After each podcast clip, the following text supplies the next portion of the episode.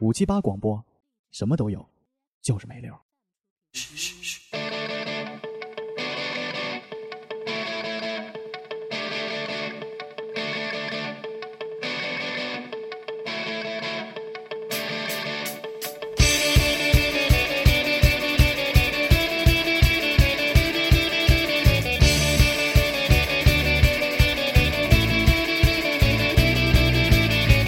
我出生在三万六千年前，百合老人他赐我名哪吒，龙王贼子和蛮横的夜叉，全部都踩在我稚嫩脚下。One, two, three.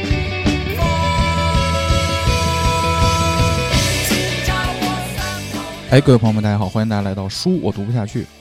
三不是三天，哎呦，我当时还想你这三 D 中没录完就录新的书了，你这咋 说呀？说这个山中走兽云中雁的是陆林，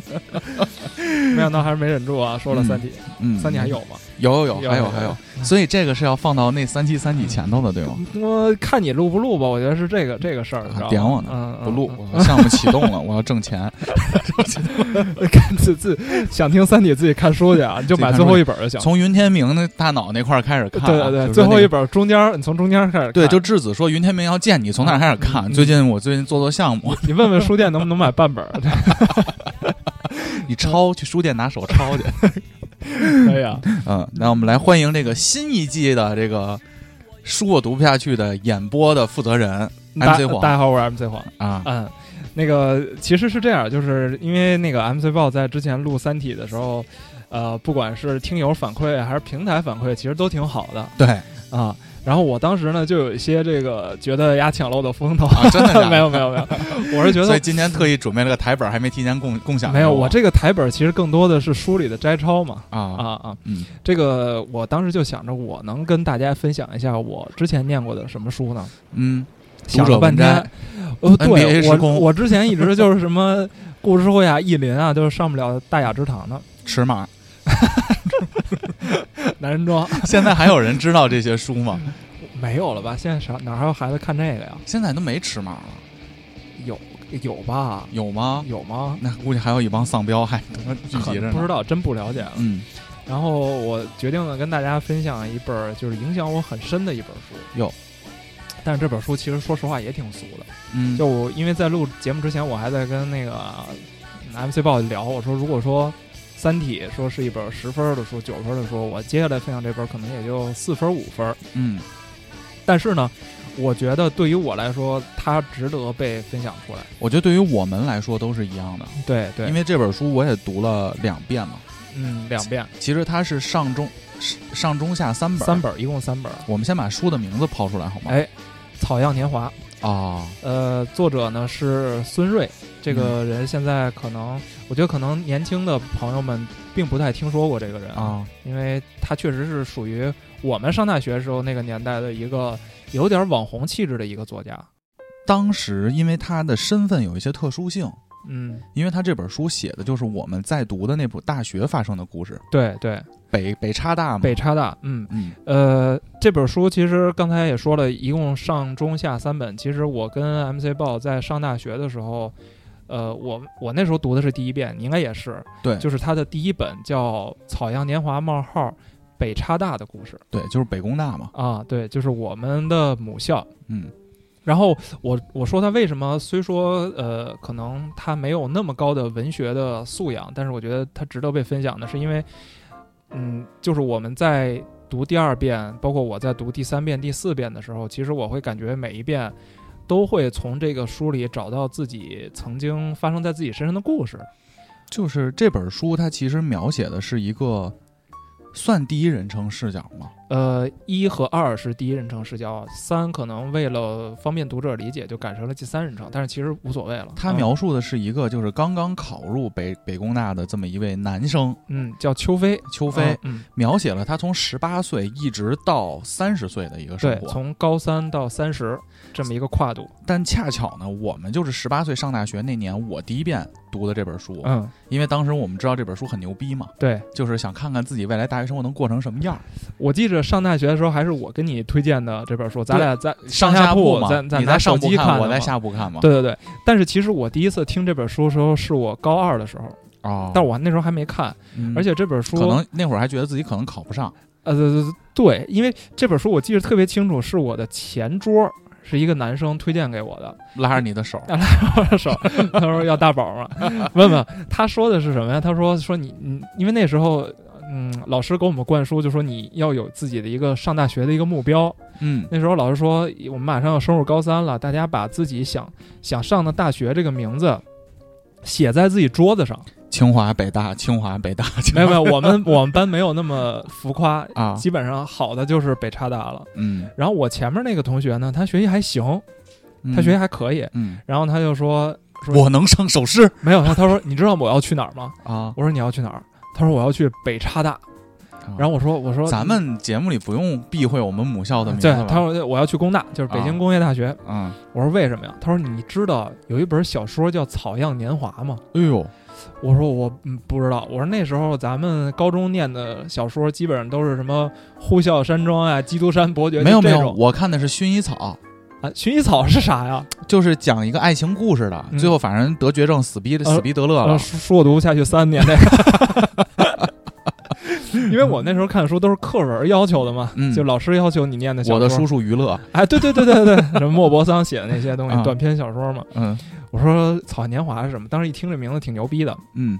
然后他说是这个这个呃是一个青春文学药，啊，青春文学说啊可牛逼了。他说你知道里边有一段是怎么写的吗？我说我说怎么写？他说你知道男的还能走后门吗？ 我说我说什我说什么叫走后门？他说你看里边就有一段，就说这帮大学生上网去网恋去，啊说这个网恋有女的还有男的。啊我，说男的咋网恋啊？他说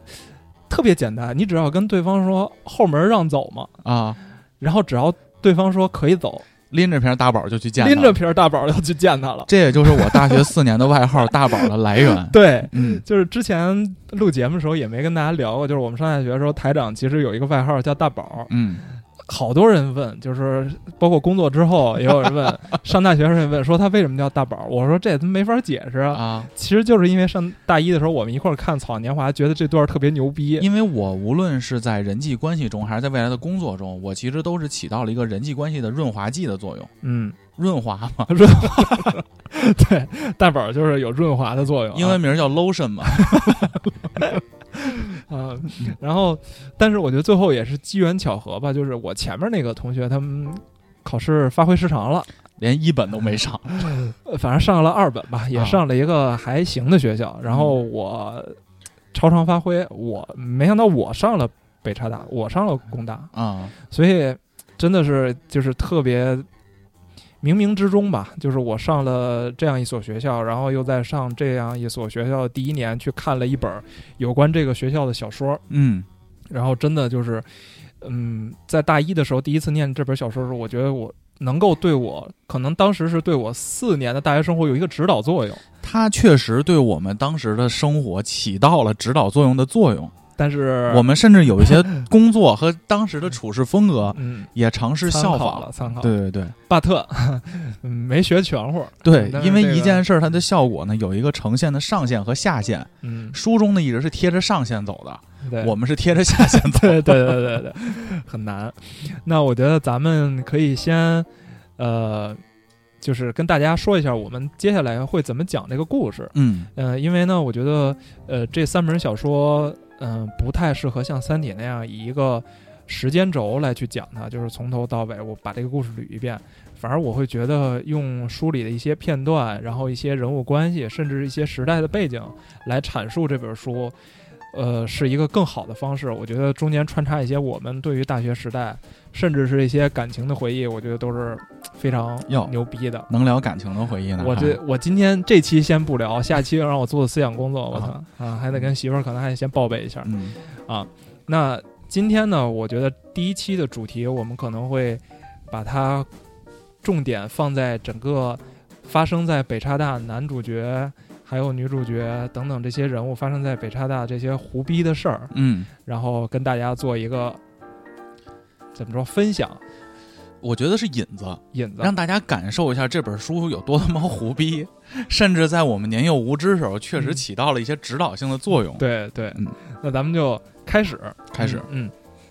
那那这本书上册啊，第一册叫《北叉大的故事》。这个北叉大呢，就是嗯，现在就是北京工业大学，其实坐落在东四环，北京的东四环。嗯然后在这个小说的一开篇呢，作者就对这个北叉大有一个简单的一个描写，是啊，其实这个描写我觉得还是非常能够看出一些问题，或者说能能够分析出一些问题。他是这么写的，他说在北京的东三四环之间分布着大大小小的工厂和高矮不一的烟囱，嗯它们为振兴民族工业和提高空气污染指数做出了巨大的贡献。嗯但是今天呢，这些烟囱呢已经处于瘫痪的状态了，等着陆续被拆除。这个颇像地主家的大老婆失去了生机与活力，取而代之的是京广大厦、国贸中心、SOHO 现代城欢乐谷，哎，欢乐谷。那如今呢，这片体这片土地已经被誉为 CBD 商务区。不久的将来，北京的经济将会在此展开腾飞的翅膀。那我们的学校，哎，就是这个北叉大，便坐落在这些工厂和写字楼的包围之中。那它呢，就是北京工业大学。以四大染缸的美誉扬名北京。那这所学校诞生过工程师、厂长、教授、总经理、小商贩、会计师、出纳员、网站 CEO、小偷、警察、嫖客、妓女等等等等啊。但是呢，这个唯独没有政治要员，嗯啊这个和学校的环境有关系，但是更多的一原因呢，来自于学生自身。但凡考到这里的学生，全无一例外的是没有政治头脑。有政治头脑的，此时呢，早已经坐在清华、北大和人大的教室里了。你看这一段儿，一开始开篇，整个小说的开篇就描写了一下北工大的一个环境。嗯，嗯，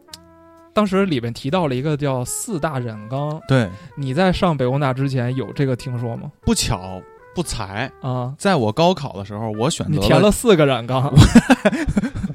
我们要腌咸菜似的，啊，我第一志愿就是第一大染缸。二外，二外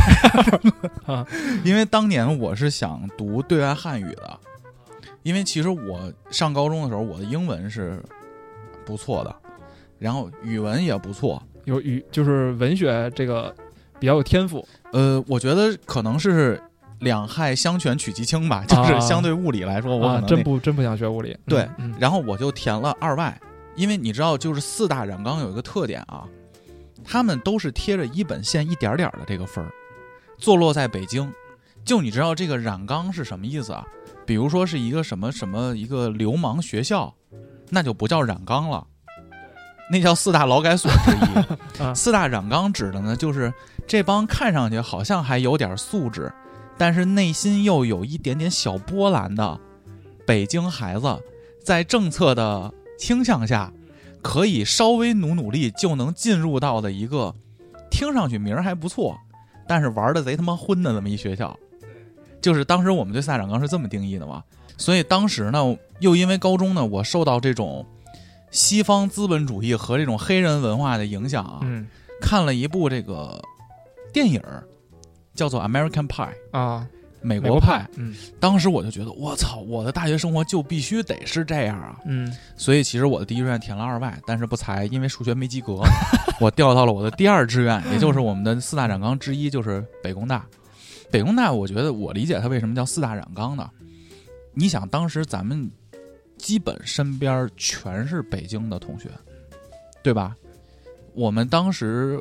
是我人生中第一次接触到了远郊区县的哦，同学，就算远之了啊前上大学之前这么闭塞，全是在那个东关村嘛中关村那个圈儿都是里中，关村那个圈儿，嗯嗯就因为我是中关村中学嘛，嗯没有远郊区县的。来了以后看见，比如像大哥啊这种或嗯老孔啊，嗯就是你一进学校你就发现，第一天老孔上上宿舍，这能接着这故事聊吗？能能嗯你第一天我们刚入校，我当时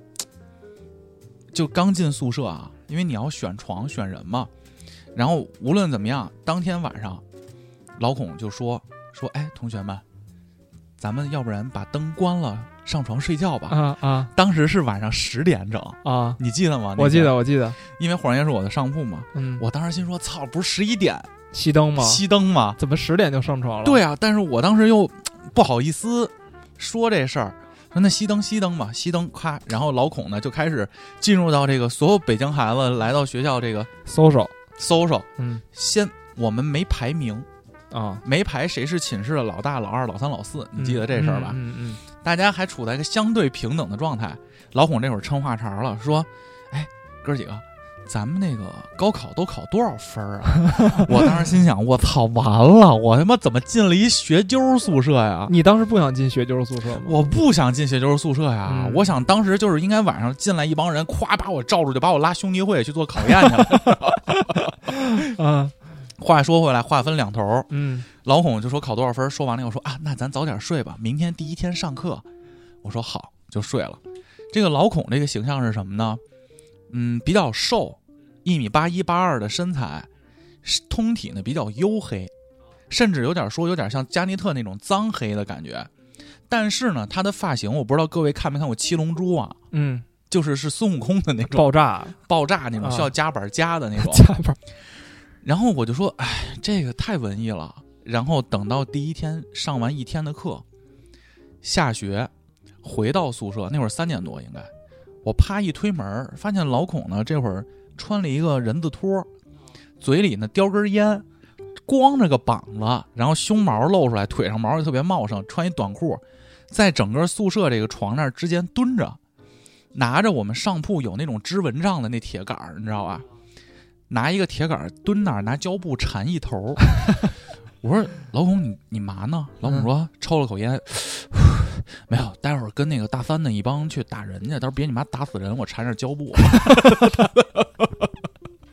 当然觉得对 了，当时我觉得，嗯，嗯，节奏对了，就有点害怕。就是我想说的，就是他聚集的都是这批人，对，就是嗯，我后来想了一下，就是什么人能上工大，就是或者说是什么样的人造就了北工大这个气质，嗯，其实就是像老孔这样的人。嗯，其实你看老孔一开始在报宿舍分数的，其实分数的时候，嗯，其实大家都不太低。但是大家都是在一本线之上的，对，因为这个这个北工大是这样，就是它是北京重点大学里的最低分。对，因为呃，像二外什么的，它还不是二幺幺嘛，嗯像咱们学校还是个二幺幺大学，是但是是能上二幺幺的，就是你嗯，只要你考了一个够及格线，或者说是够重点分数线，你就可以上这所学校。嗯那这就导致了什么呢？就是他收的这批学生啊，都是那种没啥天赋、不咋努力，但是有点儿小聪明的人。哎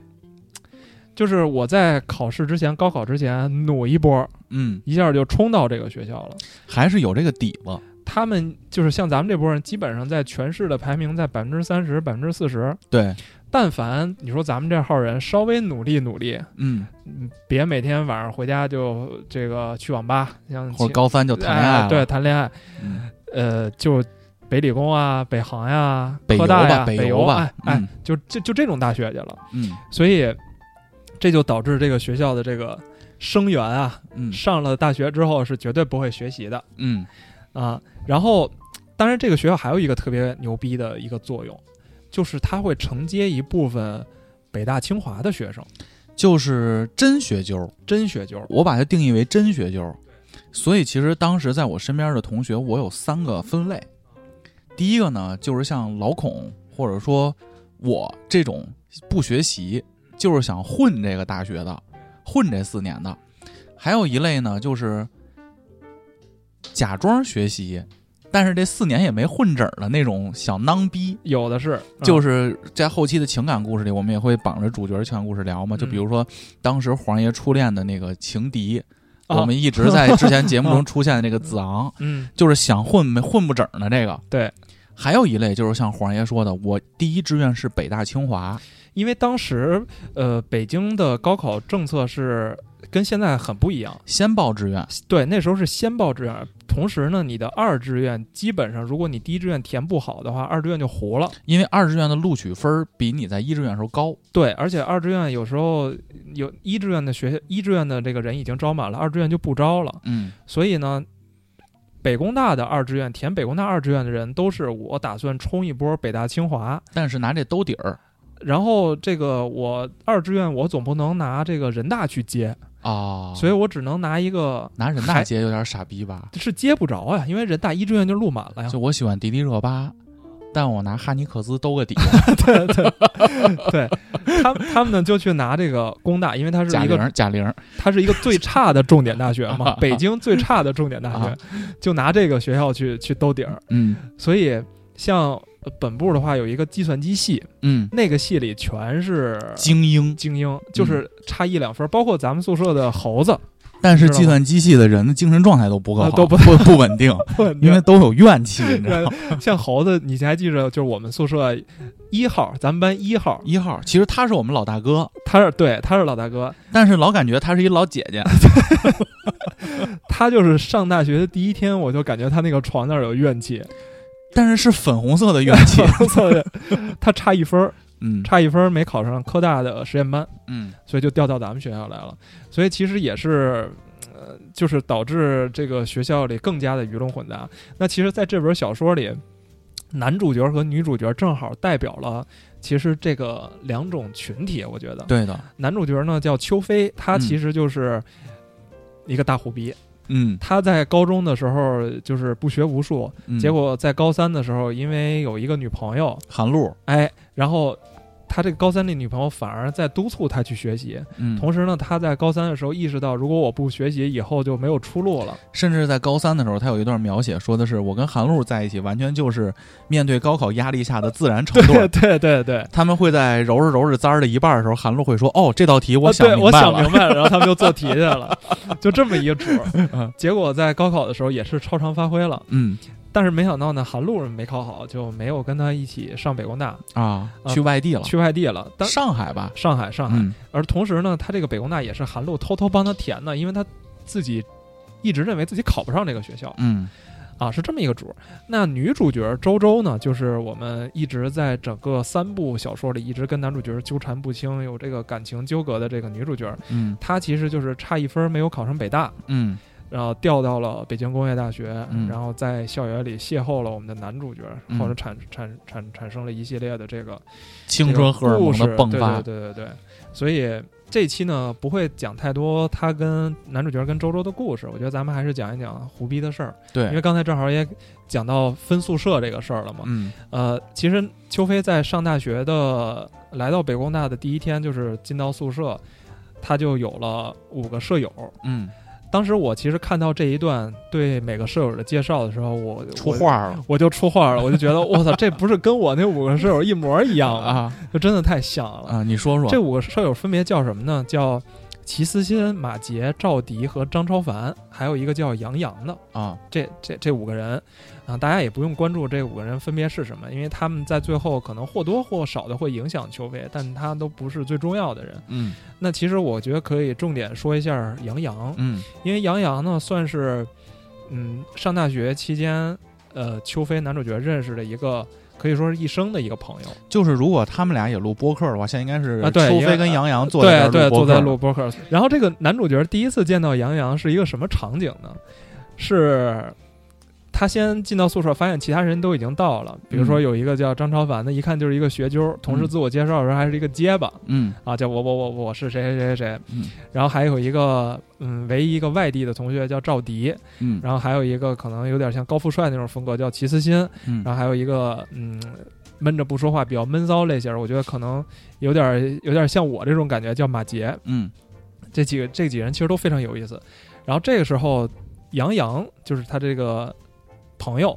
之后所有小说的一个很重要的人物，就背着吉他进屋了，嗯啊背着一把吉他进屋了。太牛逼了。这我就想，我操，这这不就是斜对面宿舍那哥吗？上 就是我们上大学的时候啊，就有人背着吉他来，我也不知道为什么，嗯，就是不，你起先不知道为什么啊，，我后来就知道，中间我们加入了他。我们也背吉他去了。啊这杨洋就背着吉他进来了，他的进宿舍的第一个动作就开始到处递烟，嗯说就是开始我套算了词，算了呃对，递烟递烟，递到男主角邱飞那儿的时候，杨洋就说。说那个哥们儿，你高考的时候考了多少分儿啊？ 我说这他妈嗯， 异曲同工。异曲同工啊！嗯然后这个男主角就说：“我考了多少多少分儿。”然后那个杨洋就说：“我说操，说那你考的分儿比我高啊，你学习比我好，以后多干照多干照。”嗯，其实呢，他俩一个倒数第二，一个倒数第 一，对就这俩俩主儿。呃，后面后来呢，就因为这个这段邂逅吧，反正。也产出了一系列的故事，之后我们会大家跟大家这个分享。你记得我们刚开始进宿舍的时候是什么样吗？嗯我记得我应该是第二个到宿舍的，啊，因为当时宿舍分班的时候，我们在工大那个宿舍楼到宿舍的时候，它有一个名单儿，对，就是说告诉你，比如你贴在叫门上。你叫暴俊男，嗯，我们当时是信管一班嗯，零八六幺六幺幺零，现在还记得，啊你是零八吧，我是零五，零五，嗯，哎，那你分儿比我高啊，我分儿对比你高。 不好意思，卷卷起来卷一下啊！然后你到那个分分宿舍那个地儿，他会有零八信管，你找你名儿。你当时我去，我就发现哦，我被分在了 D 幺二二 宿舍的名儿，宿舍的名儿，我就去了 D 楼的幺二二房间。进去以后呢，我在那个分班的名儿上发现一个姓名，叫做张楠，哟，跟我一个宿舍一个人叫张楠。不巧，我高中的时候的一个同学也叫张楠，啊，你还听说他也跟你上了一个学校？这倒我没有，听说，这倒没有。因为我高中的时候这个有一点儿这个年轻时候的小错误啊，嗯，我不太跟一米七以下的人说话。我 操，我操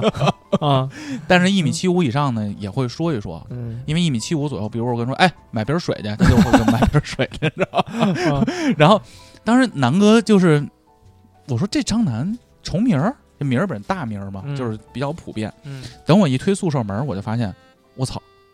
高南中哥高中同学还坐床上呢他爸正帮他叠那床呢。啊，南哥回头说：“我操，包哥。” 然后那会儿，当时进去的第一反应是什么呀？啊，就他妈我得选一下铺。哎，你当时第一反应是我操，难道我要跟南哥成为一生的朋友了吗？呃，没想，没想当时其实最期待的，就我接着说嘛，啊，我要选一下铺，但是那会儿呢，我的上铺是空着的。就你知道，先去宿舍的时候，其实是大家是要抢下铺的。我去的时候，屋里有仨人，我史春腾和张楠，我就把一个下铺最后一个下铺占了。史春腾在那边正倒腾自己这个粉红色的小房子呢，就是香正搭香呢香搭建香呢香喷喷呢，正嗯嗯南哥那边正倒，我就进一屋了。这会儿我最期待的一件事是什么呢？就是谁是我的上铺，啊，因为你之前被灌输了太多什么睡在在我上上铺的的兄弟弟啊啊，就这种 嗯这种东西。后来没有想到我的上铺竟然是个公交车， 就是一直在换人。 啊，然后我就在等，等着等着呢，这会儿呢，超级赛亚人前文说那个别他妈打死人 那个那个兄弟就就进来了。啊兄弟进来之后，二话不说说，哎呦，哥儿几个来了来了，那个挺好听，因为孔爷比较 social 嘛。老孔呢，直接就翻到那个张楠的上铺去了，因为老孔我也明白，他有一鸡逼，我那个上铺呢对着门儿，啊，就现在三个上铺空着啊啊，啊，一个是我那个上铺对着门儿，还有一个上铺呢就在空调的正下底边下儿，嗯对，你可以理解为停尸房那种感觉，对就空调吹能给你家保鲜那感觉，你知道，就是一直吹 你，对，那个裤也留下了。嗯老孔呢就直接翻到了最隐私的那个啊，最好的上铺，对他这其实那个是黄金位、皇帝位，我觉得，皇帝位，老孔那皇帝位，嗯，老孔甚至还在那儿跟女朋友各种，听说过各种来嘛嗯这会儿就剩两个位置了，嗯留给我的时间就不多了，你知道吧？嗯嗯就是我的上铺马上就要来了，嗯，就在这会儿。进来了一个像大刀郎一样的男生，嗯 对你这么一说，确实挺像的， 叫曾曾弘洋曾弘洋，嗯我们后期管他叫 Six 藏，啊，因为我们为了逃避这种检查，把他命名为了我们的社长，嗯也不知道为什么取了个日语的谐音梗。嗯我们当时嗯特别喜欢起名嘛。曾弘洋这会儿一来呢，嗯，谁都不打招呼，就直接进来了，哎，直接进来了。找自己的睡的地儿，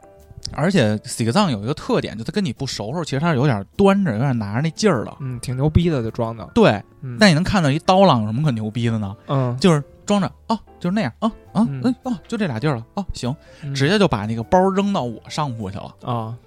我当时看到这个行为，我觉得我操，刀郎，这以后就是我伴 郎，知道吗我伴郎来了。嗯就在他扔上去两秒钟之后，曾国阳说：“哎呦，那边那地儿也行。”他自言自语啊，啊哎那边那床也挺好。拿起包又放到那个空床去了，，我操等于把我这儿跳过去了。啊！我当时就想，操，我是不配 吗？你后来想过为啥吗？没有嗯，当时我就有点失落了，啊，因为我就左等右等就不来人，因为你这个傻逼好像晚上才来。对我特特别晚才去，然后这会儿呢，我就躺在我的床上，掏出了 PSP，开始打怪物猎人，嗯就是百无聊赖那么玩嘛。嗯然后接下来就进入到你的视角了。嗯，上大学之前，我上了百度贴吧，然后就看看这个上大学这个铺怎么选。嗯结果各种信息告诉我呢，已经分好了，啊，就是固定的已，经固定了，那铺上写着你名字呢。嗯，我一想，这个这别着急了，反正今天早报啊去到晚了，去。对我只要在这个教务处下班之前到学校不就行了吗？其实你没变过，你现在依然是最 晚的。我是万万没想到啊，就咱们这个啦啦第一个啦 第一个来宿舍抢铺的这哥呀，前一天晚上就在学校旁边找一酒店就住下了，猴子嘛，史春腾嘛，就为了抢个下 铺。 真的，我真惊了。嗯，结果我第一天进到我的宿舍之后，我还心想着，哎，我我我到底是分的我上铺和下铺？我一进去，他妈就一啊个准地儿啊，原本准备拆盲盒啊的，拆盲盒呢，我说就一个地儿，然后我说，哎，呃，这就是我的铺啊，我就直接把我包放上去了。嗯，这时候我第一个注意到呢，就是一个正在下铺玩 PSP 的一胖子我记得你妈当时对我还有一个形容，啊，啥啊来着？说我眼珠在转，说她挺精的，当时你应该是在玩玩累了，玩那个正 操玩作眼呢，睛干这这是应该是那个是什么怪物猎人是吧啊还是什，Monster 么 Hunter，啊，正正砍砍那个大龙呢，我估计嗯啊，所以当时我就睡在，当时我还挺满意的，因为我不太想睡下铺，因为嗯我有洁癖，嗯我觉得睡睡下铺就变成所有人的梯子了，你知道啊吗？，我当时一看上铺还挺好，哎呦这这不错，但是我万万没想到，其实那是最后一个挑剩下的、嗯啊。然后后后来呢，这个其实我没有跟大家做过多的交流，嗯我又走了，因为我我的高中同学，这个也上过咱们的节目，嗯，嗯，也跟我考到了一个学校，我就找他去了，谁呀？无语聊儿，哦，吴航，嗯嗯，嗯，可以理解，可以理解，肯定想去找 去，肯定想去找，嗯所以就是整体情况就是这样。然后我嗯吃完晚饭才回来，我回来之后就是直接进入到老孔的那个大家考考多少少分儿儿啊啊那个环节，就当时就觉得 what the 对对对 hell，对。 然后紧接着睡完的，就是咱们那天睡了之后，第二天其实有一个很重要的环节，在小说里也有体现，哦，自我介绍，就是就是开班会。嗯开班会就认识一下你班级的同学，嗯然后这个小说里写的特别逗，他们就说第一次开班会的时候，所有的这个男生都很兴奋，嗯，因为他们觉得这个可能是能够决定自己之后人生伴侣的那么一个看妞儿去了。呃看妞儿去了。其实我们也是这样的嘛，实 当时我就说，我说我们也是看妞儿。嗯我记着去之前是谁起了一个话头儿，就说哎，咱们班这些妞儿都怎么样？嗯其实之后我们看的那些妞儿，我们在节目里也分享过，嗯，就有什么豹纹儿的呀， 有这个那个的呀，反正都有。有但背影十分儿，对正面两分儿 的，对 对对，都是发生在我们这个班集体里边儿。嗯但是其实，在小说里呢，因为男主角邱飞考的这个专业呢是机械系，嗯，因为大家知道北工大呢，它其实是一个工科学校，它嗯男生的比例很高对，啊、现在可能好一些了，我在我们上大学那时候，应该是七比三这样的一个比例，就是男生是七，女生是三。但是机械系呢就更为严重，嗯。全班啊，只有两个女两个女孩儿，就是在男主角这个班里，所以第一次开班会的时候，有的这个这个同学看到班里只有两个女孩儿，特别的失望啊。但是呢，这两个女孩儿呢，其中有一个女孩儿成为了，呃，在邱飞刚才说的这些朋友里，一个跟邱飞的朋友产生了一些瓜葛。然后我觉得之后放到这个讲周周的那期，我也跟嗯大家分享一个嗯这个故事。呃，我觉得这个是一个，嗯我觉得挺挺挺逗的一个环节，大家都到这个班会里找妞儿去了。嗯然后我就想起那时候我们在上大学的时候，第一次看到那些女生，就是没根本没有人听上面的人自我介绍，他是这样，咱们班会前呢，就是所有人到班了，那会儿其实我们是以宿舍为单位在活动，因为当时 都外是一个宿宿舍一个宿舍去。外宿啊舍你还不熟呢，对，就是那会儿一宿舍呢大家都坐一起，当时老孔呢就号召我们一帮人坐到这个班级的最后头了，嗯这个可以理解为看妞儿的这个瞭望塔，嗯我们就在全班扫了，就在扫了的过程中，就这个有一个背影就映入眼帘了，哎呦，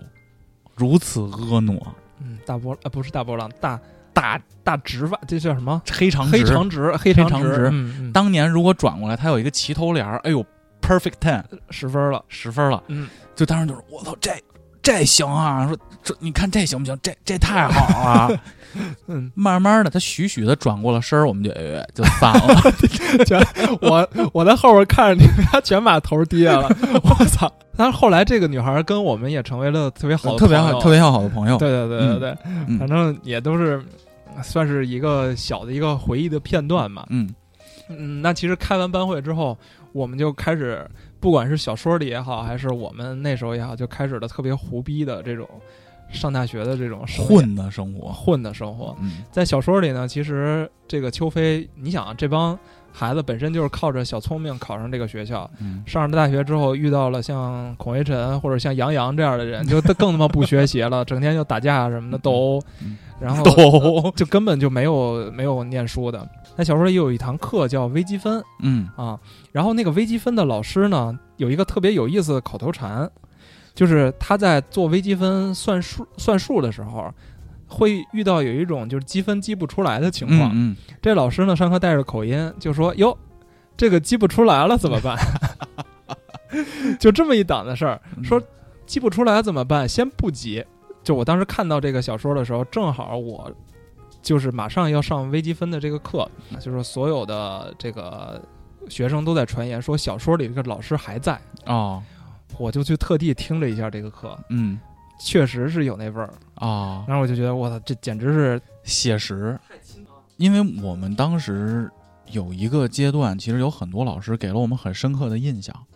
但是小说中也有这个描写嘛。其实他有很多篇幅，其实是在描写各种他老们师遇到的这种胡逼的老师。嗯因为你知道，北工大的学生不咋学，嗯，老师呢也不咋好好教，这这是真的，这是 真的。也不咋好好教。嗯就比如说，我记得当时我们有一个教经济的一个男老师，嗯。上课是抽烟的，你记得吗？好像有点印象。他是怎么着呢？嗯他就会站在这个讲台的最左边儿，抽烟，一边抽烟一边讲。他最主要的一个特点是呢，他抽烟他卡痰，嗯，他就会讲着讲着，比如， 你看这个东西有形的手，无形的手， 然后讲讲讲讲，突然就 呼，然后这这口痰就直接吐到那个讲台的和第一排中间那个把角那儿，啊呼呸就吐了， 就接着讲。嗯这个老师就是给我们印象就非常深嘛，特别胡逼。嗯后来还有一个教线性代数的老太太，那个老太太冬天呢，她上课特别有激情，正好赶上她那年给我们上课呢，也是我们一帮学生准备好好学的那年，就是大一完全荒废过去了，挂了好多科。这个里头书里也有挂科的描写嘛。我们要好好学，这老太太就是讲的热血沸腾，就特别充满激情。她讲着讲着自己就热了，她穿一毛衣嘛，她讲着讲着自己就热了，就见老太太直接把毛衣就直接就从头上撸回去了就我操就脱了，啊，露出一红秋衣，就接着给我们讲， 就 就北工大的老师也是这样，对你包括我们当时的班主任是我本家儿啊鲍业静鲍老师，啊不知道你现在是否安好啊？嗯我们大一下半学期的时候就开始进入有选修课的这个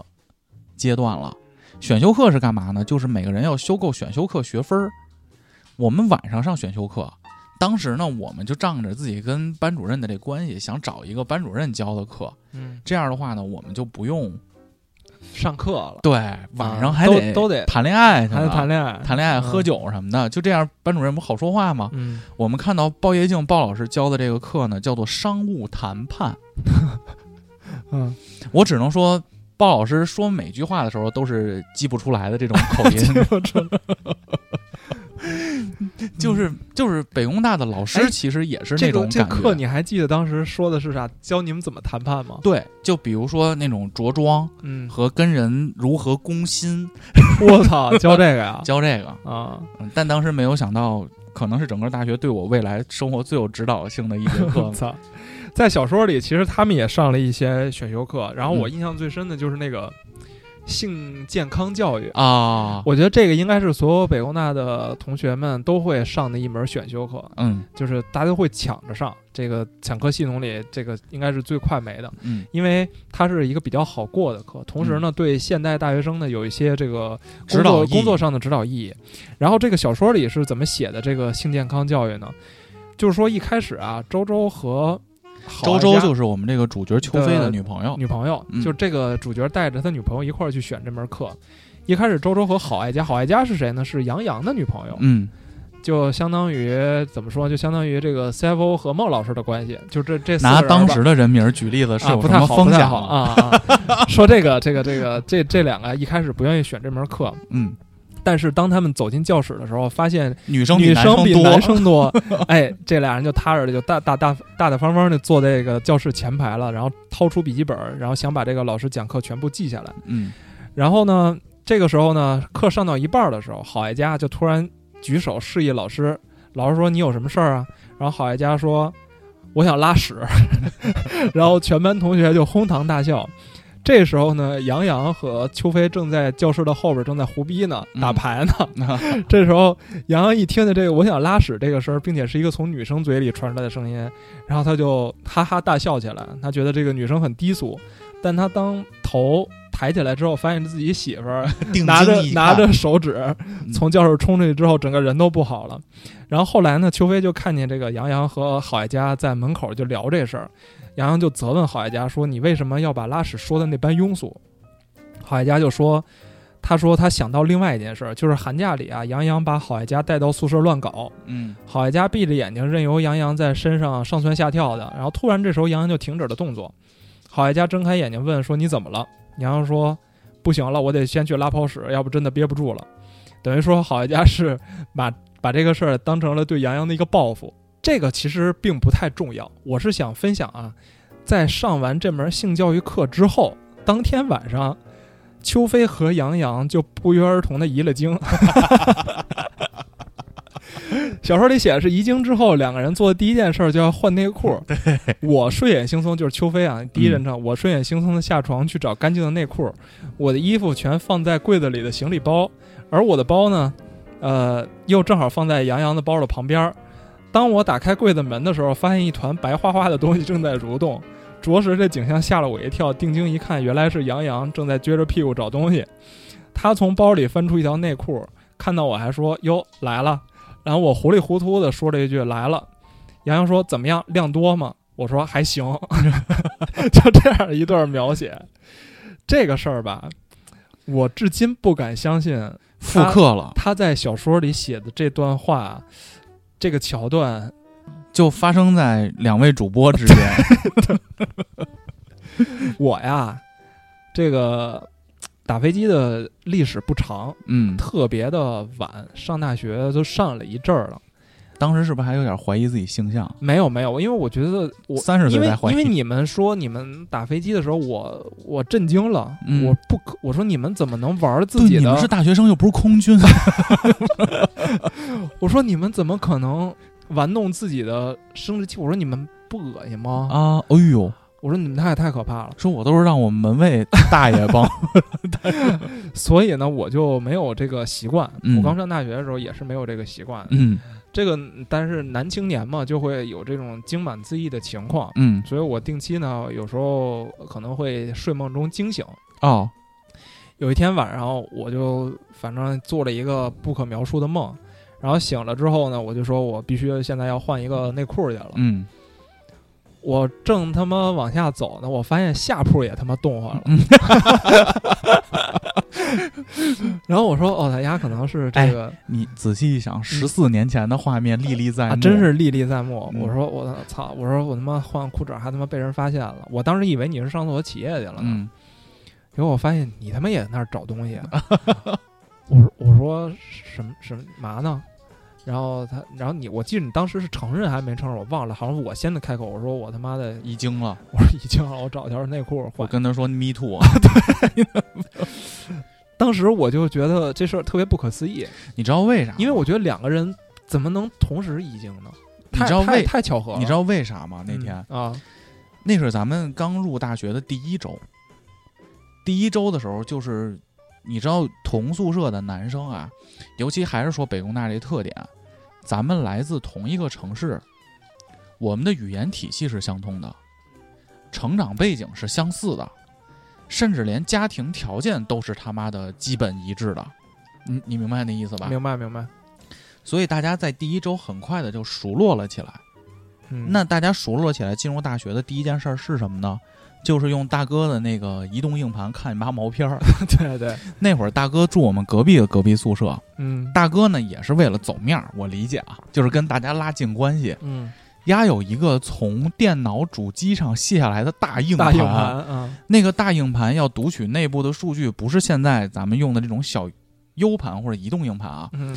那个 U 那个硬盘是要接电源才能读数据的，啊，就单给它接一电源。嗯，打开以后呢，里头赫然一个文件夹叫做 QG，请更 QG，嗯里头呢全是那种奇奇怪怪的，男的和世男界的，各女的和没没女没的啊，他那还是正啊常的，正常世界各地吧。嗯当时呢，我是第一周第一次知道了一个日本的女艺人苍井空苍井空老师。啊，然后呢，那天咱们移经前的一晚呢，正好过了一周，而且我那会儿刚上大学，嗯你不知道如何自己在大家方便的情况下，哦，没有没有这个空间，哎，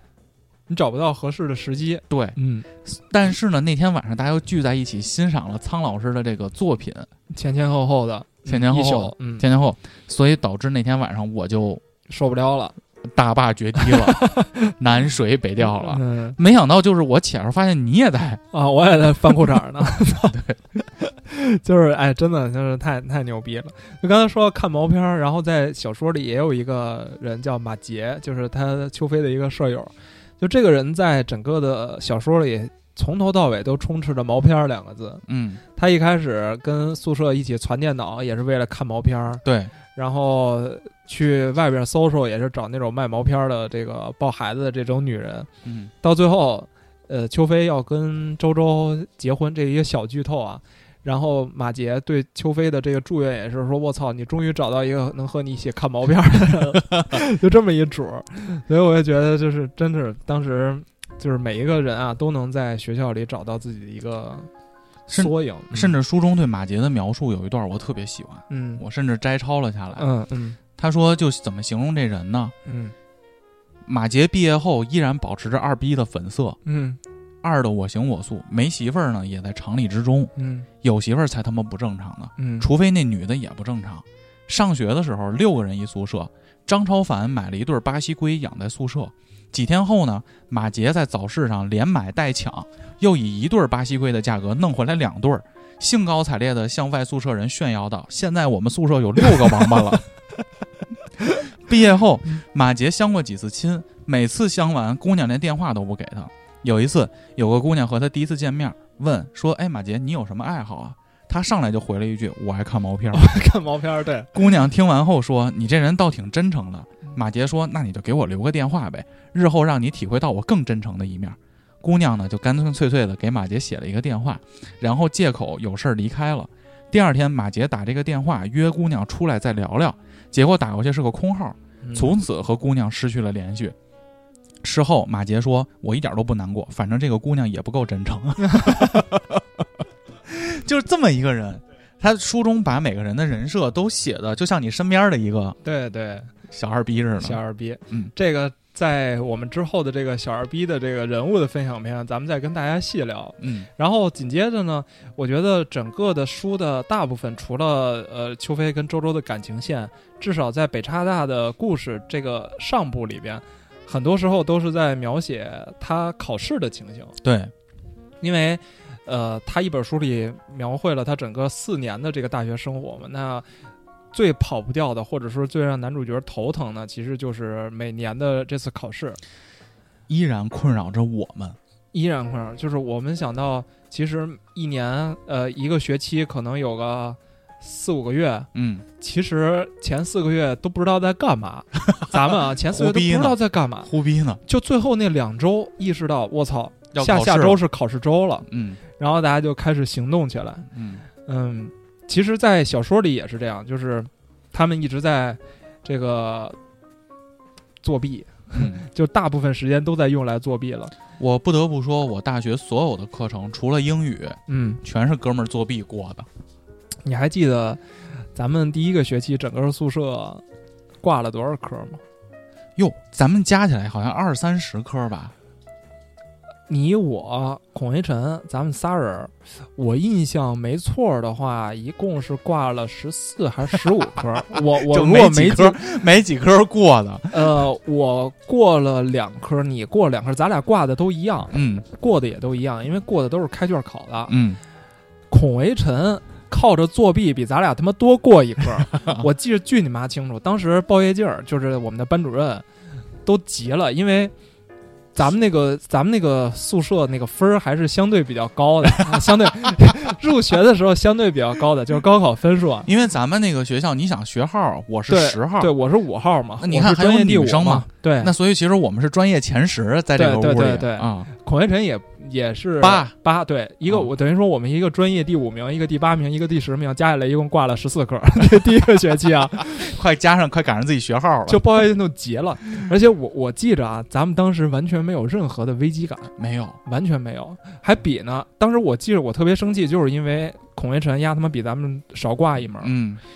那时候还有三个学究，咱们就根本不 care 了，因为那时候其实已经玩的不是特别尽，嗯，就是人他们就一直在图摸书自馆己，他们一直在图书 馆，嗯，嗯，然后什么就当学究嘛，然后张咱们楠就是被架起来了，他是被架去了，张楠没少挂，嗯张楠是因为他的性格和处个个儿的原因，他融不到咱们这个流对氓一派这对个，对对对对嗯，然后这个到补考的时候，那那我们本身这个一年这半年就没上课，你这咋过呀？就不可能过。然后我说那就大家就开始各显神通吧，联手着这个补考之前还有个细节，我们啊那会儿其实挺高兴的，是那个叫重修班儿啊，补考之后没过才是重修班儿呢对重修班儿啊，对不起，，说说早了，嗯补考也没过，有的补考过了，有的补考也确实没过。嗯，然后高等数学怎么过？真真没法过，杨我晓霞跟个二逼似的，高等数学这门课，我一直到大四，它是陪伴了我整个四年的那么一门课。哦啊，真的是这样。然后这个在小说里呢，这几位呢也跟咱们一样，就不学习。 嗯呃，到最后考试的时候呢，反正大家就开始各显神通了。嗯，呃，先是说他们办环考，嗯我我我不记得咱们应该也有人使过这招儿。上大学的时候就是、我们不办环考的逻辑是，万一过 了呢，嗯 是是，因为他们是是有一个问题是，他挂多少科以后，他们就重修，就就好像失去学籍了。是重修多少门儿没过吧？我记得是。反正他们那会儿比较严，啊咱那会儿就比较松快了。哦哦哦啊哦，对哦，那就是在小说那个时代，就是说我我我挂够多少课，就像咱们这种情况，两、嗯一年加起来可能就就职高了。不是不是这个，好像是在拖一年，待一年。嗯当时谁啊也不延想延延毕嗯延毕延毕一年。然后在小说里，大家就肯定不想这么干，就开始各显神通去办环考。呃，最常见的环考的方式呢，就是以牺牲自己亲人为代价。嗯像杨洋呢，就想到自己的这个姥姥爷姥姥爷已经没了，嗯，然后他就带着 黑纱，然后把自己眼睛里揉了沙子，然后给揉红了，就缩了着就去那个老师的办 公室了。真的。 然后老师说：“孩子，你怎么了？”然后他就说：“我我姥爷没了。”然后就开始讲之前姥爷有多爱他。然后那个，哎，黄河老师说：“那赶紧吧，说你先处理你的事儿，先咱们这考试先缓缓。”哎，这是一种方法。还有一种方法呢是，在之后的有一段时间里，杨洋和邱飞他们的家人已经被用的差不多 了。老师觉得因为你老师不应该能用在世的家对人对去这招儿，对对有点不好有。点不合适，于是他们就开始想着请病假。嗯，请病假，但是这个这个病假也不是那么好请，你得开这个到校医院去开我的病假条嘛。对，他们就说怎么装这个病呢？第一次呢，他们是拿了一个这个暖水袋。暖，就是一个热过的奶袋儿，嗯夹在了自己胳肢窝下边儿，嗯裹上了一个军大衣就去校医院了，然后跟那个大夫就说哦我发烧了，大大夫给了一个温度计说你量量温度吧，嗯，然后就把温度计插在了自己那个那个带那袋牛奶上面。最后一百多度。啊， 一穿下来发现冒了尖儿了， 说这说操，说如果是这个温度的话，那这个人应该已经不在了，老师说：“老 baby，你可盖了帽儿 了。 盖了帽儿，然后递给护士时候手抖了一下，往嗯往下甩了一下，甩到四十度，嗯然后那个大夫一看说操，你赶紧回去吧，别他妈再转肺炎了，”嗯然后这样又办下了一张缓考，但是之后呢，有一些大夫惊了，知道有学生使这招儿，然后这帮学生杨洋、邱飞就说：“操，咱们可能得来点真格的了。说上次是发烧，咱们这次啊拉肚子，真来，真来拉肚子。一开始呢，他们想了一个办法，说我既然拉不出来啊，我去蒯别人的去。对，然后这个大夫呢就给了他一个小盒儿，说你们弄点儿在里边儿，然后那个给我化验。然后他俩呢就去厕所就堵去了。肠道科的厕所，，对他们就觉得一般的在厕所就是在这个肠道科厕所拉屎屎了，肯定是他 妈的 有，点问题。嗯，肯定都是滋水枪，对，然后过一会儿进去之后，这个说这个，当时小说里有一段描写，就是说杨洋就说，如果能够通过这个考试，他甚至可以去拿手抓去，他都 他都可以付出这个代价。嗯，但是好巧不巧，只有一抛。邱飞占了，对，然后杨洋就说兄弟嘛，说说这抛啊，你得着吧。因为俩人就避免了用对，同一刨所就以到时候化一验，化验说这俩数据完全一样，那肯定有问题嘛。然后邱飞说：“那行，那我先来吧。”他就拿那个蒯了一点儿那个厕所里还没冲下去的，嗯又送到化验科啊，，我记得化验科那医生跟他说：“你他妈装这么满 的，说你为什么要装这 么满？然后最后化验出来说这人啊够他妈严重的，反正也，啊，然后就给够邱脏飞的邱飞开了一个假条，然后说杨洋说怎么办？说这没有了。杨洋说没事儿，我我再想想办法。天天去，一开始天天去，后来呢，杨洋说操，实在不行我自己来吧，嗯，管大家宿舍里人借了点钱，就开始吃那脏串儿吃去，脏串儿去了， 吃脏串儿。最后就是说说已经好汉经不住三泡稀，说这个杨洋已经拉的虚脱去了，嗯拉透了，拉透了， 所以就通过这种方式也搞到了这个缓考。嗯，他们是这么来逃避这个考试的这个责任的。然后后来呢，这个那你总不能所有的科儿都都去缓考嘛，对他们就开始说考虑这个作弊的事儿了。嗯，然后作弊的事儿也基本上是五花八门儿。里边一段最牛逼的描写呢，就是在于这个抄桌子。 说提前，因为考试之前会提前知道考场嘛，对，这帮人会，李阳、邱飞俩人呢就提前到这个教室，说咱们把那个咱们要做那张桌子，把答案啊不是公式答案什么的，先都他妈抄上，抄桌面儿，抄桌面上，到时候考试的时候能能。我说我操，这他妈不是，这咱们干太常见了，这个伎俩，对，看都是学长留下来的招儿嘛。结果这俩进去之后呢，发现有一个哥已经在抄了。隔壁 的卷起来了，一进进教室已经发现有一个人在那儿抄桌子了，然后那说说哟，你怎么你怎么这么早就开始抄？说你你你这抄的对吗？然后说那那大哥说啊，说这个难道不是某某考试的考场吗？嗯，然后邱飞就说不是不是啊，啊，啊，说这是一号教学楼啊，你那个考场在三号教学楼呢。 然后这哥们儿说破釜沉舟说了，操，就搬这桌子直接去三号教学楼，特别牛逼，直接搬走了，直接把这桌子搬走了嗯。然后我就说：“我操，这些东西历历在目。”当时我跟台长说：“我说看到这段的时候，我正好看到我们之前校内的一张照片儿，我当嗯时还发了一个校内照片儿，就是当时整个幺二二宿舍大晚上灯火通明，里边聚了一 堆流氓，光着膀子在抄操小作。条儿，两两点多钟了吧，我记着嗯，那时候就是那次是第一次，我们觉得必须要缩印，你知道那一次是什么吗？就是，呃，寒假回来、嗯是因为咱们挂科要补考，嗯，我们觉得必须要作弊了，因为如果不作弊的话，这门课就要重修了，因为嗯补考也过不了，所以那时候齐心协力吧，所有所有没过的这些人都聚集到我们宿舍，就开始，而且你记得那天晚上还发生一什么事儿吗？嗯，就是张楠不敢抄，啊就是他也过，那那他也挂了，那我们门给他小条儿，嗯他不敢抄，咱们还教南哥怎么作弊，还假模三道的摆了张桌子，嗯。假装在那儿看着南哥站起来，从哪个角度能藏 到纸藏到哪个位置，藏嘎吱窝。 rehearsal 呢？对，南哥说：“我操，我说不敢呀、咱挨个儿教他呢。”嗯，， 啊操！然后我记得还有是施威啊，还是谁？我反反正我忘了，反正也是我们一隔壁宿舍一哥，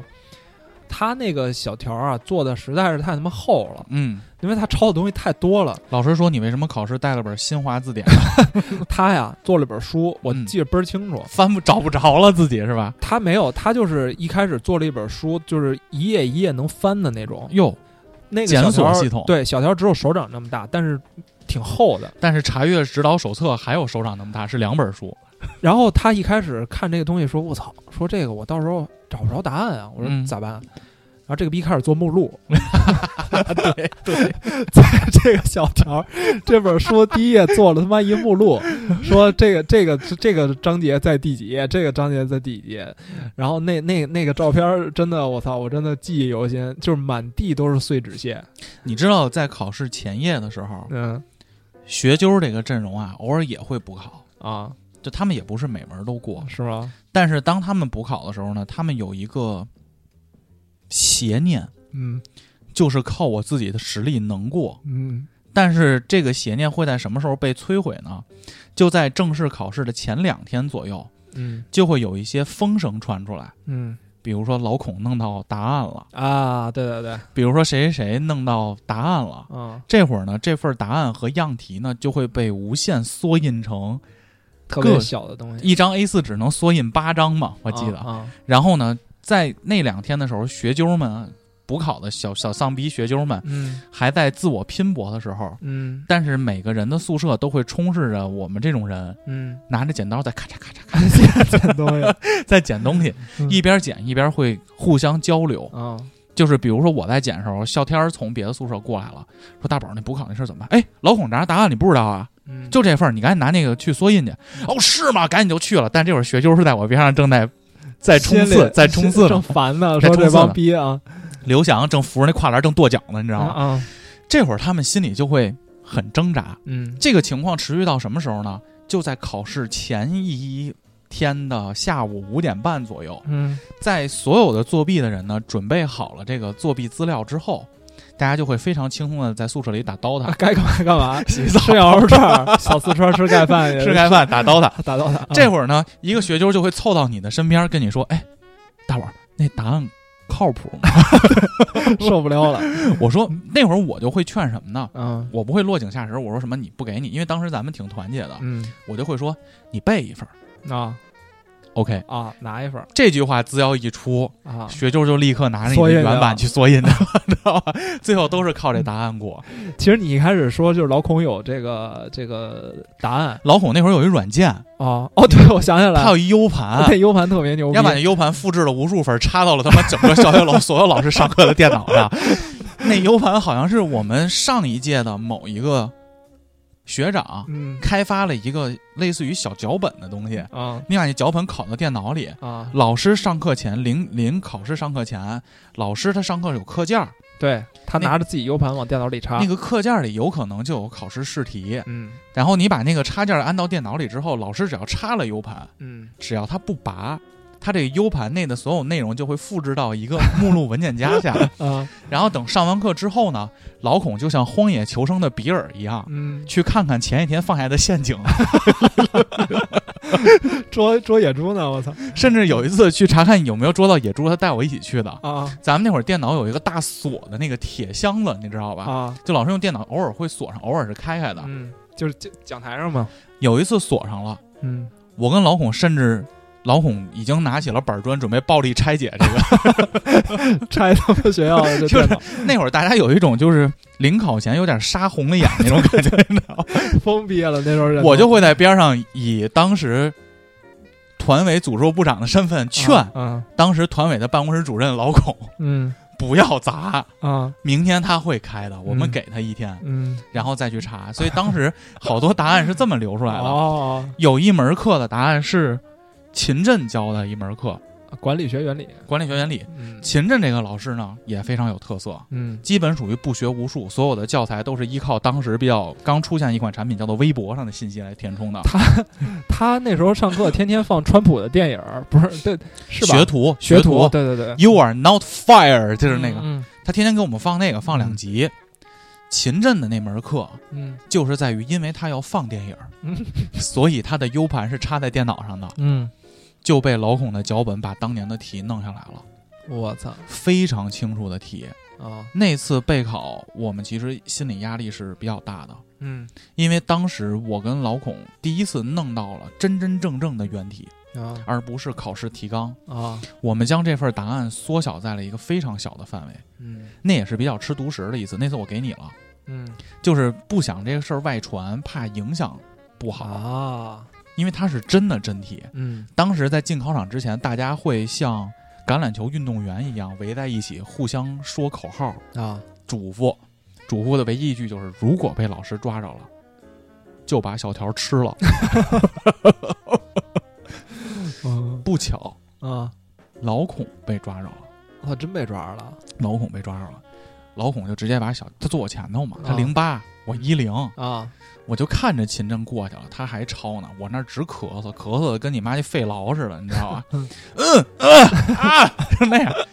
秦震一把就把老孔的小条抓过来了，啊，老孔没来得及吃，秦震打开小条看了看，就把小条塞兜里了，啊，走过去了。哟，为人师表，但当时我十分能理解老孔的心情，嗯就是这种感激和沮丧交织在一起。啊，感激是感激在老师没有点破他，嗯沮丧是沮丧在他 fucked up 了。 当时我作为老孔的兄弟，老孔的斜下对床，嗯，我立刻抄出了准备的备用白纸。 我还以为你帮他把你手里的那个条儿给吃了呢，就是，我们就我就帮他复制了一份答案传过去。啊，回来以后，老孔向我投来了感激的目光，我操，就是这样。还有一次作弊是什么呀？咱们有一阵儿作弊还玩了一个设计，就是那会儿已经搞不到考试题了，但是那会儿的关系呢，就是大家跟几个学究究儿还行了，混成混一片哎了，混成一片了。嗯其中就不乏这个史春腾，嗯还有素鹏，嗯记得素鹏吗？嗯，我知道，我们当时管素鹏也叫素鹏大哥嘛，嗯因为他是也是他是真会。嗯就比如说这种考试，我们就会跟素鹏跟史春腾商量，嗯你们做完题之后，给你两张白纸，然后呢，他做完题之后会把他的答案抄在两张白纸上。嗯在考试进行到中段的时候，把这两张白纸分别以固定的顺序传给他应该传的下家儿。嗯下家儿呢，这会儿就两个人拿到这个答案了，嗯，每个下家儿还有两张白纸，就是有丝分裂了，我操，呃细胞分六裂九八零零了，啊，我操六， 就上下线了。但是这环有一个重点是什么呢？就这个传递过程不能拖泥带水，因为考试时间有限，大家要复制这个答案，你又得提前把假答案写在，就是你你以为的答案写在试卷上。再到我这环的时候，我的下一环是黑子，啊，掉链子了，傻逼睡着 了， 考试的时候睡 着了，然后老孔是我的上家，他传给我之后，他就就有点像那个战友之间，你知道吧？就是互相点头示意，我把枪给你了，就点头，嗯嗯嗯，嗯点头到我这儿，我抄复制了两份儿，我必须传给黑子，这个链条才能传下去，嗯，就六点八零中间有一环断了不能断。啊，这会儿黑子睡着了，嗯然后睡着我就叫他，我说黑子，韩硕，嗯傻逼，因为老师还在转场嘛，啊不理我。待会儿呢，我就看他慢慢苏醒了，嗯，你知道吧？嗯他就苏醒了以后，还得假装写答案，就是假装在写啊，也不也不，因为他坐我斜前头。啊，黑子，傻逼还不理我。这会儿我就说，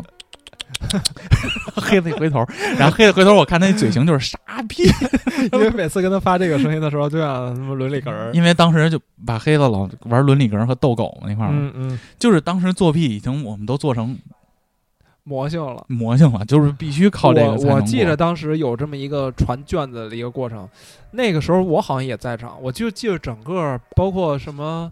其井他然宿有舍序，像一支军队一样。不是不是，到最后交卷子的时候，因为有些人没拿着这个东西呢，还嗯，是比如说像什么优子呀，反正这到最后传卷子快结束前五分钟十分钟的时候，整个教室都封闭了，那会儿就不顾监考老老师的事儿直了，接抢，就抄，就抢，。就他妈抄 去你妈！你丫别写，把你那直接卷子抢过来，然后就开始直接摁在自己桌子上写，而且你知道就有人都傻逼了，说还没交卷， 桌子空了，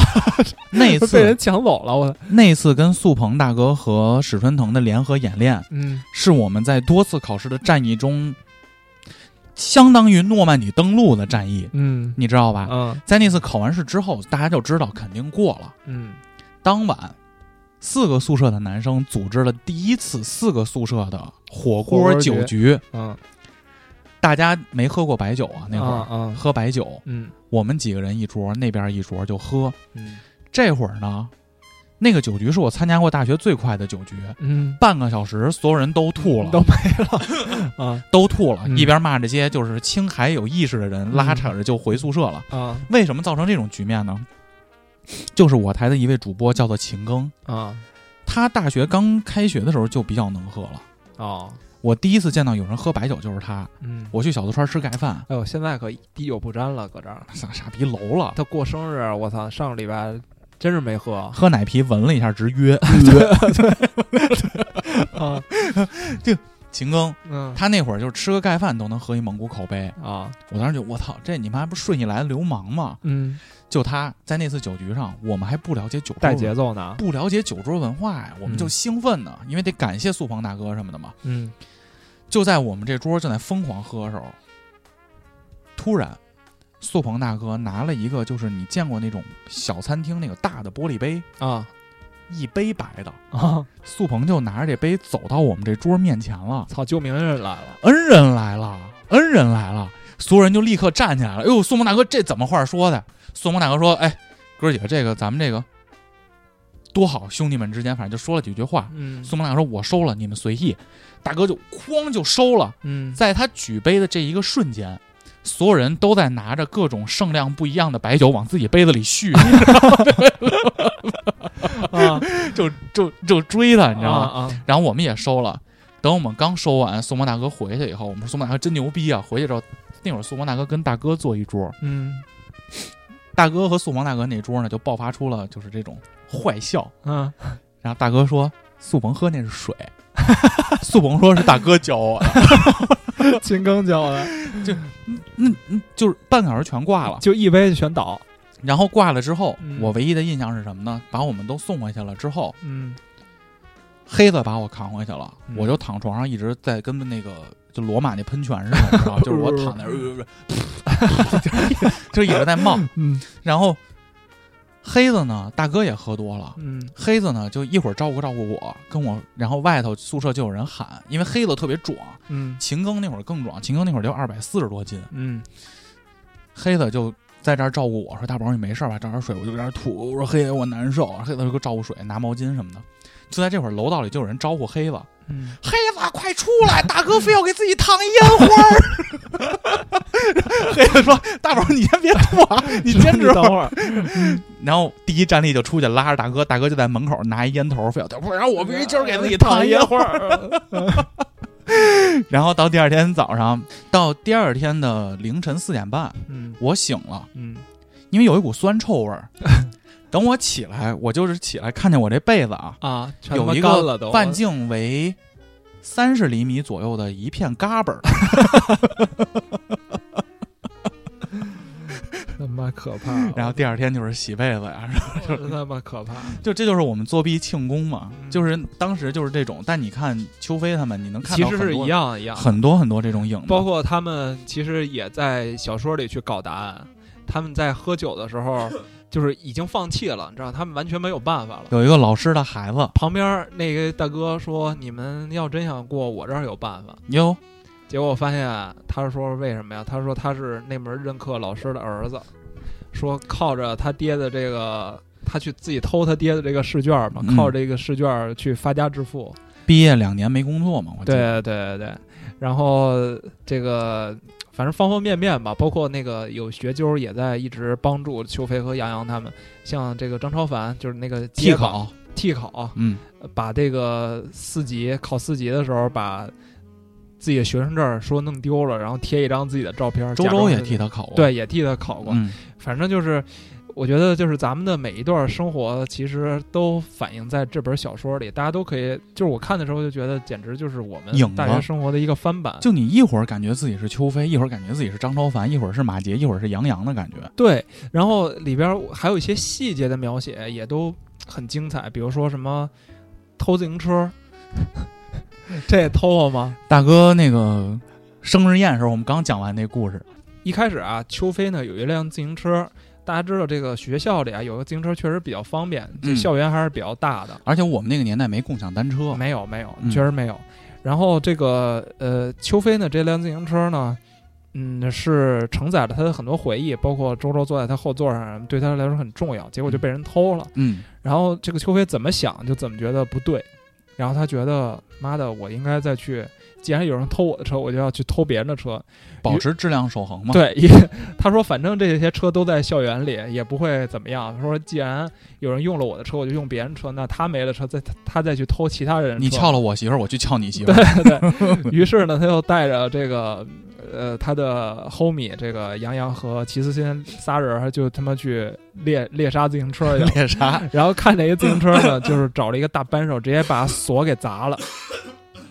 说前前后后呢，反正很快就把这个车搞到手。但是说他为了感谢杨洋和齐思欣呢，花了六十八块钱请他们搓了一顿羊肉串儿。 哟，后来他才知道，在学校的黑市上买一辆二手自行车才需要六十块钱。这个事儿我就想起我上大学那会儿，就是在大二的时候，我觉得我也需要有一辆自行车了。然后我就听贴吧里说，在学校校外的某一个收废品是废品收购站旁边有一个废弃的车盆儿，哦，说你去那儿找一个大爷，你跟他说你要买车，哟，就这么一档子事儿。我说我操，我看看去。然后我就到那个大爷那儿，我说咱们这儿卖自行车嘛。然后那大爷就跟那个地下党接头说：“你过来。”说就把我带到了一个后院儿，裤子脱了，没有没有。 到后院儿之后，有一个比他前面那个废品收购站那个堆垃圾地方一个大好多的那么一个，有点像空场的感觉。嗯他说：“你看这儿吧，你挑吧。”嗯，我一看，我操，就里边就是从这种好的这种捷安特那种高赛高赛，到那种小的公主车、飞鸽、啊凤凰、屯车，都有。他说你想要什么样儿，你就，然后我就挑。我一开始说，我说那咱们就来一好的。其实我知道那都是脏车嘛。嗯，后来我一想，别他妈高调了，我买完之后再他妈被人偷了，我就买了一个普通的，八十块钱，我记得特别清楚。那车我一直骑到大四，然后我在他妈去上雅思课的时候，我正在骑往国贸的路上，结果他妈那个车前轱辘飞出去了， 嗯，然后我他妈在国贸那个自行车道上玩他妈独轮车， 骑了一百多米，我他妈不知道怎么停，特别牛逼。嗯，就那辆车。然后后来我为什么去买这辆车，也是因为我之前自己一辆车在学校丢了。哦，直到有一天大三还是啥呀，我就在校园里看到有一个逼骑着我那个车从我面前骑过去了。嗯，但是当时我完全没有想着说，我跟他说我说同学这是我的车，因为我觉得已经无所谓了。因为这是一个自然法则，对它就是一个生态，嗯，就是大家去偷车卖车，然后没有车了我再去买脏车，这样经济才能赚起来，是这样的。还能促进就业， 啊，对，所以我就觉得我操，这个小说里连已经把这个整个学校自行车的这个生态都他妈写出来，我觉得还是挺牛逼的。我觉得我有必要讲一下生日宴上的那个嗯自行车的故事。对我们上次跟大哥在吃饭的时候也聊到了一个自行车的故事，这个东西呢，其实从我们学校出来的，因为文章开篇也说了，没有政客，各行各业的都有，鱼龙混杂。在大四的那年，因为大家都面临实习的这个事儿的时候，有一家国际大型公司来到我们学校招实习生，甚至开出了如果你实习好就能继续干的这个 offer。这家公司呢叫做 Pofeng。Lo Lo Lotus ，Lotus 呃，一出莲花，普丰莲花，普丰莲花，嗯，一个大型商超超市，啊招管培生、嗯，管理培训生，哇，当时觉得管培这生名字太神圣了，太牛逼了。当时就我们前面说的这个缠棍的这个老孔啊，嗯和这个的黑爷哎呀、啊，就义无反顾的加入了扑风的大大对大家管培庭。管培生的大家庭，管培生大家庭，在最开始他们被分配到的工作呢是，黑子第一天上上班回来跟我们说，嗯，说我跟老孔被分配在拽 A 了。我说我说什么是他妈拽 A 呀、黑子说今儿你妈给我气够呛。我说为啥呀？嗯拽 A 是干嘛呢？就是，D R Y A D R Y 啊，转空格 A， A 嗯，负责干货的，发 good。这个干货是指什么呢？嗯拽 A 负责的是这个干果、米呀、啊，不叫干果，就是粗粮、粮食，粮食，红豆、绿豆、对，红豆、绿豆、花生，花生。嗯黑爷第一天呢，就是负责这种超市上这片区域，就是红豆、绿豆、花生，一个有一大袋儿嗯的大马放，大筐嗯的码放。嗯，有很多老头老太太在买绿豆和红豆的时候啊，这个豆儿随着挑就会崩到别的袋子里。嗯黑子的工作呢，就是负责把这个红豆、绿豆这个摘的这个豆子啊，嗯放回他本来的家里， 就是崩到红豆区的绿豆，放到放回绿豆。啊他干了一上午，啊就觉得特别傻逼， 觉得这帮老头老太太是不是都是你妈瞎子？啊，就是为什么会崩到别的，就是一直摘芸豆什么摘来摘去。嗯，嗯成他妈灰姑娘了，我操！就在这会儿，他可能跟老孔出去抽了根烟，我记不太清了啊。嗯，聊了会儿天儿，一个小时回来之后，整个局面就不受控制了，全鸡巴混一块儿了，就看见就宅不干净了，他们就有点烦，啊骂了一句“操你妈的”， 就把这五个口袋的红豆绿豆都混在一起，放到了八宝 粥去。再后来，嗯就他们就在超市里干嘛，还会偷什么冰棍儿，因为他超市有折损率，百分之十的损坏率。他们有一次发现了，就把那冰棍儿故意拍一下，那冰棍儿口儿不就开了吗？碎了啊，就就自是己那吃个开了啊，自己就自己吃能吃了，嗯就啊算折损了。啊，他们的那个主管就说：“那吃了吧。”嗯老孔利用这个办法，那天吃了十五根冰棍儿，回来以后在厕所待了一晚上。嗯，他那一晚上，老孔跟我说，我拉屎的事儿都是尿的成小姑娘了，我操就是他们接了这么一工作。啊，但是扑凤呢是在通州，他们觉得每天早上坐公交车 有点儿有点累，嘚儿味儿有点远有点啊儿，嘚儿味儿，嗯还有点贵。嗯，你想当时咱们多可怜，一块两块都算计。 对，因为要给女朋友买礼物嘛，当时嗯，黑爷有辆自行车，哦，他在学校里有一辆有一辆。啊，老孔呢就说，咱黑子有提议说咱骑自行车去吧。老孔这会儿没有，那会儿你想大四的一个假期，大家都回家了，因为我们都都是北京孩子，不住学校，而且那个大四那个年纪基本都不怎么挂科了，老师都睁眼闭眼就基本放你毕业了。老孔说还少一辆怎么办呢？想起大哥的舍友，舍友小雨，嗯在学校也有一辆自行车啊，但是他们就想呢，就哎，就先别跟小雨说了，就先嗯骑他那个吧。那俩人就走到了我们宿舍门口那自行车堆里，啊看见小雨那辆车，直接拿板砖咔哧， 把小雨那辆车的锁锁给砸砸开了了，啊甚至花了十块钱又配了一锁，啊，说咱也跟小雨要不着钥匙了，你给他打电话，他也不可能给你回来送。就俩人骑着这个车上了一假期的班儿，一直到那次的开学，俩人还说呢，哎，这骑的不错。然后小雨也返校了，然后老孔找到小雨说，哎，那个小雨，那个假期我跟黑子如此怎般怎般如此，用了你车用了一假期，说那车还你，说那个到时候你看看你车那个锁我们锁没换了。啊，小雨说行，没问题，用呗，自家兄弟。嗯，小雨就吃饭去了。等嗯小雨再回来的时候，跟老孔说：“不对啊，我那车车锁没 换啊，把谁的厕所砸了？不知知道， 不自己骑了然后老孔说：“我操！”然后赶紧跟黑子跑出去，就把他们骑那车扔到特别远的。 哎，全是他妈这号人、啊， 就是北叉大，大家以后自己孩子如果考的话，想想想啊，这要不要要不要来这样一所学校？就你看这本书，你感觉历史的车轮滚滚而就过，还是大家还是那样。他其实那个邱飞，呃，不是邱飞，就是说这个孙瑞《草年华》这个作者 他后来还跟姜文合作啊嘛，，对对对对对，包括嗯，他整个这个时空架构其实是咱们的十二年前。对因为正好咱们也是属马的嘛，嗯他孙瑞和邱飞其实，在小说里，包括现实中也是也是属马的。呃，其实一个轮回过后，我们会发现，在小说里发生的故事又原封不动的发生在了现在这帮北叉大的学生的身上，是的特别牛逼。而且当时其实，在小说里描述了很多特别有时代性的一些背景，然后有的其实我们也赶上了，比如说，呃，这个我们之后会聊这个邱飞和周周的最后一次相 遇，其实是在北叉大的这个奥运奥运场馆里面，当羽时啊办毛了球馆，对对对，所以其实到他们三十岁的时候，正好是我们上大学的时候，对就是这个北京奥运会开幕的时候，我们是零八年上的学嘛，然后包括那时候的金融危机，其实再往前倒，他们上大学的时候，其实也有很多时代的背景，比如南斯拉说。夫大使馆，哎，对，这帮学生去游街去，嗯，因为当时美国轰炸了这个南联盟的大使馆嘛，然后这帮人其实，在小说里他们并不是说我们有多痛恨美国人或者怎么样，他们只是单纯的想去发泄一发下泄这个青春的这个热血，然后做各种各样的武器往他们那个美国大使馆那儿去扔，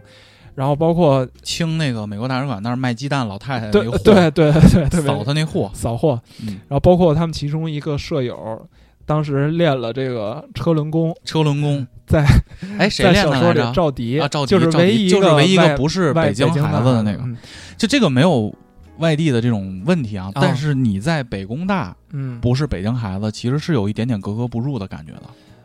对，其实会有一些，会有一些，会有一些他自己的社交圈子，包括他自己的感受，嗯，跟我们可能都不太一不样。太一样，因为他一开始在说练车轮功的时候，他会跟学校和警察说，我们全村儿都练啊。对，但是这个东西其实对于一个北京的同学来说是无法想象的，嗯，嗯，所以当然小说里也有特别有有意思的一个描写啊，把赵迪抓了那段儿吧。对对对，就说嗯这个、这个赵迪啊，经常翘课去带着一帮自己的朋友去什么各种公园里练这个车轮功，然后让警察抓了好几次。然后最后一次警察抓到他的时候呢，赵迪就说：“我没有没有练车轮功啊，傻逼才练车轮功呢，说说我我从来不练，说车练车轮功都是傻逼。”然后那个警察警察叔叔说：“说那你你敢不敢当着我的面儿说李无志是大傻逼？” 嗯，你敢不敢当着我面说这个？然后赵迪说：“这有什么不敢？我现在说给你看，李老师是大傻逼。 直接给摁”了。警察直接把他抓走，通报学校了。 就是其中他有很多时代背景下的故事，我觉得也是这本这个小说的一个亮点吧。对，啊、而且其实你从现在的视角来看，这本小说不存在政治正确的东西。呃，不存在，就是可能在那个时候，就是他刚开始写完那个小说，我们上高中那个他年代零是，四年发表的嘛，是这本小不说对，是不存在政治正确的。但是其实嗯我啊更写实。对我，我为什么觉得大家对这本小说其实看不看就看自己呢？其实现在来说，这本小说有一些格格不入，嗯，它里边有一些观点或者是那个时代的一些糟粕，可能现在已经被淘汰掉了，包括男女之间的这点事儿啊。我认为或不者是是被淘汰掉了，而是现在的东西没有当时的那么 pure 了。纯粹 pure 了嗯嗯就是你比如邱飞，他跟周周的这种分分合合的故事，嗯包括邱飞在整个跟周周的交往过程中心猿意马的这些故事，嗯你在我们那个年纪来看的话，这就是我们想要的大学的胡逼的生活。对，但是如果你非要以一个现在我们三十多岁的价值观来嗯审判它的话，嗯。我觉得这些是完全没有必要的。我第一次看《草年华》就是在上大学没多长时间，我在宿舍床上拿手机看，那时候我十八岁。然后第二次看呢，应该是我大学毕业的时候，应该也是一个无聊的时候，我去看了第二遍。第三遍的时候是，呃，结婚，结婚，我是二十八岁结的婚，我应该是二十七啊，反正二十八，差不多也是那个时候。呃，又看了一遍。那最后一遍，其实我是为了准备录这期什么书我读不下去看的第四遍。其实我第四遍已经是在用听的了，嗯，就是我我在用有声书的这个方式再去回顾，然后我就会发现，其实我在读到第三遍的时候，我会发现第一遍、第二遍、第三遍有很大的不一样。嗯，就是我在读第一遍的时候，全都是把它当做一个对于大学生活的一个指导和一个憧憬。包我括希哦我望们也跟着他们一样去学对吉对他，对咱俩去对魏公村儿去学吉他，嗯然后因为在小说里，其实邱飞也是靠着一把吉他虎上得的妞得儿。到了他的爱情。嗯，然后，嗯，那读到第二遍的时候，因为小说的一些结尾，我会对邱飞这个人或者说整个结局有非常大的失望。嗯，我觉得人不能活成他那样。但第三遍我在读结婚，就是我在结婚的这个时间点去读读这个书的时候啊，我对之前我对于邱飞的判断又有一个新的理解变了。化。对，就是我我理解明白他为什么要这么做。嗯，那第四遍我在准备这本书的时候，其实更多的就是，更多就是回忆向的东西了，想回就去是就是没必要再去讨论对和错，再去讨论一些书里的内容了，只是单纯的想把它分享给大家。黄爷这个极客动态的最后一句话是：我愿意抛弃现在拥有的一切，嗯回到。大学十八岁，那一年18岁，嗯，然后我给他回的就是：回去的时候能不能带着现在的脑子，要不然又当舔狗了。 黄爷跟我说的是带不，我可以继续舔。啊，我给黄爷回的是，那我就用我的 N 八幺把你家所有的傻逼行为全鸡巴录下来。 对我，但是现在冷静下来一想，嗨，算 了吧，别让，别当舔狗了，舔狗太傻逼了。嗯所以呢，在下一期呢，我会跟大家去聊一聊整个小说的最主线的一条线，就是邱飞和女主角周周的爱感情线爱情故事。讲一讲我们年轻时候我那们些年轻不是时人的事儿，就是下一期我就可能会起一个类似于，就是嗯庞太之之于我嗯妈二三 十。 看过《少年包青天》吗？我可能会会讲一讲，其实周周这个人，他同样会出现在每个人的生生命里嗯命里。对对对对对，所以可以大家期待一下，好吧？然后我那们这本期的书我读不下去，就分享到这儿。嗯，感谢大家一直以来对武侠广播的支持，请大家上新浪微博搜索“武侠广播”，上微信搜索 “radio 五七八 r a d i o” 加五七八数字，加入武侠广播花园俱乐部微信听友群。啊，收听节目可以上荔枝 FM、荔枝播客、网易音乐、小宇宙，还有 Podcast 搜五七八广播。那我们这期节目就这样了，嗯嗯嗯，，祝大家新的一周工作愉快。也祝这档书我读不下去，不要断更。呃，各位大 V 老师多分享分享。